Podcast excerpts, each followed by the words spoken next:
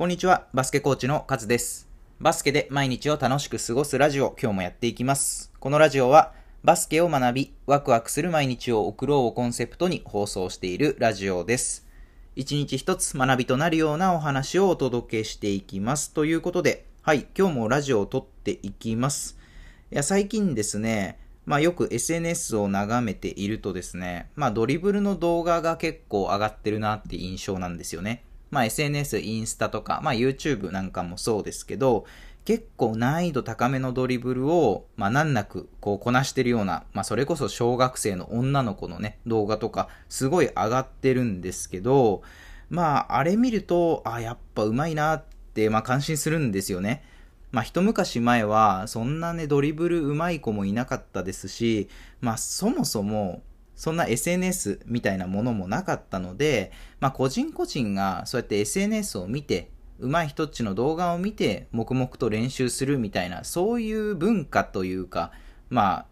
構造がなかったんですよね、社会的に。まあでも今ね、時代が変わって、もうスマートフォンさえ持っていれば、どこにいても、まあ SNS で、まあドリブルスキルなり、まあシュートのスキルなり、まあいろいろ学べるわけですよね。で、やっぱり個人のスキルだけで見ていくと、うん、昔の人より今の人の方が上なのかなっていう印象ですね。そう、1対1の大会でもあれば、まあもしですけどね、1対1の大会なんかがあればもう昔の人はね、今の人にかなわないだろうなっていう、まあそんな感じはね、えー受けるんですけれども、まあただですね、まあここちょっと落とし穴があって、まあこれ試合に勝つってなるとちょっと話は別なのかなって思ったりもするんですよ。要は1対1の大会だったら、まあ現代の子たちは上手いけれども、まあ、試合に勝つとはまたちょっと話が違うよねっていうことで、今日はお話をしていこうかなと思います。テーマはですね、スキルは戦術のためにあるというテーマでお話をしていきます。スキルは戦術のためにありますよっていうことですね。まあこれがね、まあ今日の答えでもあり、まあ一番言いたいことでもあるんですけれども、その、よく聞く言葉が、戦術に逃げるなとかよく聞きませんか？なんかその戦術ばかりに頼ってないで、ちゃんと個人スキルを磨け、みたいな、まあ文言よく聞くと思うんですけど、まあ確かにそれはおっしゃる通りですっていう感じですよね。まあ個人のスキルをまあないがしろにしてですね、戦術に頼るみたいなことをやってたら、それはもちろん試合には勝てないわけですよね。まあそれはわかります。まあ個人のスキルをね、えーまあほっといて、まあパスとかシュートも、ドリブルも何も練習しないで、ただ戦術だけやって勝てるっていうほど、バスケの試合は甘くないですよねっていうのは、まあそれは納得なんですよ。まあでもですね、ここ一つポイントで、じゃあ、その個人のスキルと戦術の関係って何ですかってなった時に、ここの部分ってあんまり語られてないよなって僕思うんですよ。スキルと戦術の関係って何って聞かれて、まあパッと答えられる人ってそんなにいないと思うんですよね。で、まあこれ、スキルと戦術の関係って何ですかって聞かれたら僕はですね、まあスキルは手段に過ぎないっていうふうに答えますね。要は、戦術をうまく機能させるための手段に過ぎないわけですよね、スキルっていうのは。まあそういうふうに答えますね。まあ要はですね、戦術自体も、まあ手段に過ぎないわけですよ。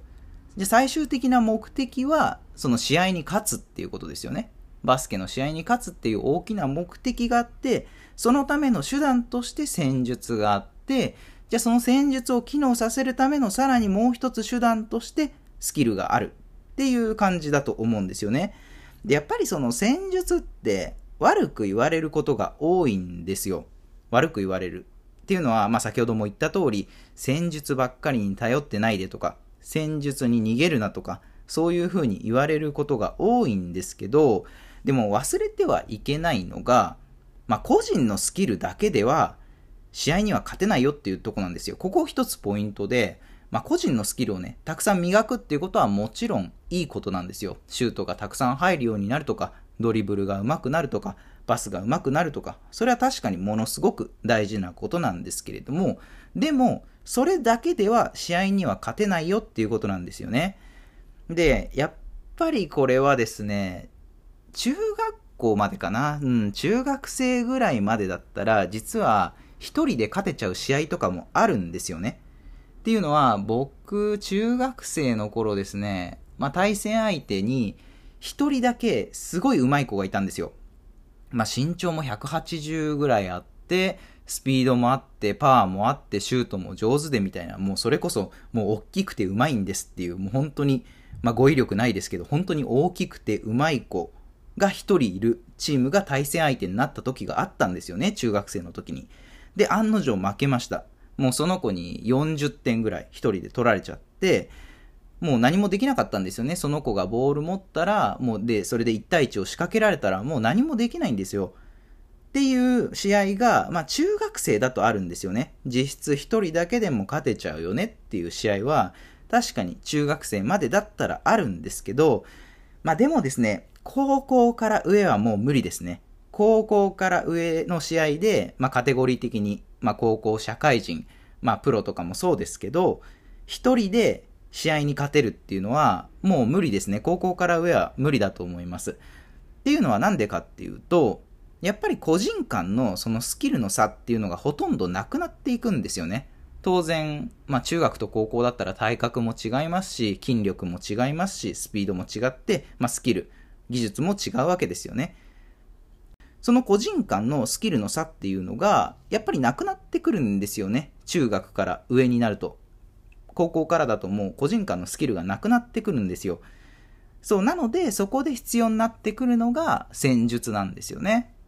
個人間ではもう差がないから、じゃあ戦術をどう使っていくか、その鍛え上げたスキルをどううまく戦術に溶け込ませていくかっていう、そういう勝負になってくるんですよね。うまくその戦術に溶け込ませた、自分のスキルを戦術にえー、活用したチームっていうのが、やっぱり上に上がっていくんじゃないかなっていうふうに僕は思います。で、今日本の YouTube とかでバスケの動画を見ると、まあ、結構その1対1をやっている動画とかってすごい上がってくるじゃないですか。例えば11点マッチで、まあ、11点先に選手した方が勝ちみたいな、なんかそういう動画すごい多いんですけど、まあそれ自体はね、すごい、まあいいというか、まあ悪いわけではないんですけれども、うん、なんか試合でやると結構まずいんじゃないかなっていう動画もちょいちょいあったりするんですよね。要は試合でそのプレーやると、まあ、試合を壊しかねないよねっていう、そういう動画もちょいちょい上がってるんですよ。えー、例えばですけど、まあ、ドリブルをつく回数とかそうですよね。ドリブルつく回数って試合中、まあ、ボール運びは別として、じゃあ1対1をね、して試合中5対5のシチュエーションで、まあ1対1をね、仕掛けるときに、ドリブルって何回つけるかって言ったら、まあハーフコートからのオフェンスだったら、まあドリブルつけても3回、まあ4回、つけて4回とかですよね。要は3回、4回以内でシュートに行かなければ、基本的には試合中はまドリブルつきすぎだよっていうことになっちゃうんですよね。まあ、だけど、今日本の YouTube でそういう風に上がってくる動画、1対1の動画っていうのは、ずっとドリブルしてますよね。ドリブルしてて、まあ、レッグスルーちょこちょこちょこちょこやったりとか、まあもちろんね、その技術自体はいいですけど、試合中にそれやられてしまうと、まあボールムーブメントが止まっちゃいますよね。そうやって1対1で1人がずっとボールを長く持ってれば持ってるほど、まあ全体の動きが止まってくるわけですよ。そう、なので、まあ、やっぱりドリブルをつく回数っていうところに関しては、僕結構あの動画はあんまり良くないなって思うんですよね。で、それをそっくりそのまま、例えば小さい子とかが真似しちゃうのは、うーん、まあ一概に悪いとは言いませんけど、部分的にはね、あった方がいい技術っていうのも確かに詰め込まれてはいるんですけど、あれをそのままそっくり、まあ試合で使うとか、5対5でやってみるっていうのは、あまりお勧めしないなっていうのが、まあ僕の意見なんですよね。そう、なので、じゃあコーチはね、どういうことに気をつければいいのかっていうところなんですけど、やっぱりこれは、うん、試合を想定したスキル練習っていうのが大事なんじゃないかなと思います。要は、まあ、一つ一つの練習が試合にどう通ずるかっていうところ、そこを考えてやっぱ練習を組むっていうのが、まあ、すごい大事だと思うんですよね。まあ、当たり前っちゃ当たり前なんですけれども、まあ、例えばね、試合のこういった場面を想定して、このドリブル練習をやってるんだよとか、そういうことをあらかじめ選手に伝えてもいいと思うんですよね。で、やっぱりその、ハンドリングとか、まあ、パスとか、まあ、ドリブルとか、個人のスキルは大事ですし、まあ、それこそね、先ほど言った、あの、YouTube に上がってくるような、その1対1の、まあ、部分的なスキルっていうのは、確かにね、え大事な部分あります。その動画全てを否定するわけではないんですけど、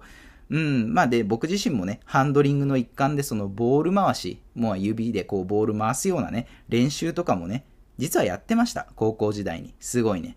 ボール回してこれでハンドリング良くなるかなとか思って、まあ、やってたんですよ。まあ、試合で1ミリも使わないようなスキルの練習とかもね、たまにやってたりしたんですよ。まあでもそれはですね、試合で1ミリも使わないっていうことを分かった上で、まあ練習をしてたので、まあそれが大事なんじゃないかなって思うんですよね。その YouTube で上がってるその1対1の動画だと、これ試合中で使うといいんじゃないかなっていうふうに勘違いする子がやっぱり一定数いるので、まあそこは違うよと。まあコーチが実は試合中はこういうふうにまあ、制限が設けられているから、こういうプレーの方が効果的だよっていうことを、やっぱりこう、特に育成カテゴリーの年代の選手たちには伝えていくべきじゃないのかなっていうふうに僕は思うわけですよ。そう、なので、まあ具体的にはですね、例えばじゃあ1対1の練習をやるときは、まあ、ドリブルの回数に制限を設ける。例えばまあ3回以内、ドリブルは3回以内にして、3回以内でシュートまで持っていこうとか、例えば、じゃあ、あとはボールもらったら、もう5秒以内、制限時間は5秒で5秒以内にシュートに行きましょうとか、まあ、要はですね、試合に近い制限を設けてあげるっていうのが、すごい重要なんじゃないかなって僕は思いました。はい。ということでですね、ちょっといろいろ話したんですけど、まあ、まとめですね。まあ、スキルは戦術のためにありますよっていうことですね。まあ、戦術に逃げるなっていう言葉があるんですけど、まあ、確かにそれはその通りで、個人のスキルをないがしろにしてはいけないですけど、そもそもスキルは戦術のためにあるよっていうことですね。えー、個人のスキルをたくさん磨いていくことは大事だけども、その延長はやっぱり戦術ですよ。スキルは、えー、必ず戦術に行き着きますよっていうことですね。で、コーチは試合を想定したスキル。まあ、例えば1対1であれば、ドリブルの回数に制限を設けたり、えー、例えば、ボールをもらってから5秒以内にシュートに行くとか、ある程度試合に近い制限を設けて、えー、こういった意図があるよってことをあらかじめ選手に伝えた上で、まあ、練習を組んでいくことが大事なんじゃないのかなっていう、今日はそういうお話でした。はい。ということで、今回は、スキルは戦術のためにあるというテーマでお話をしました。では今回の内容は以上になります。また次回もお会いしましょう。さようなら。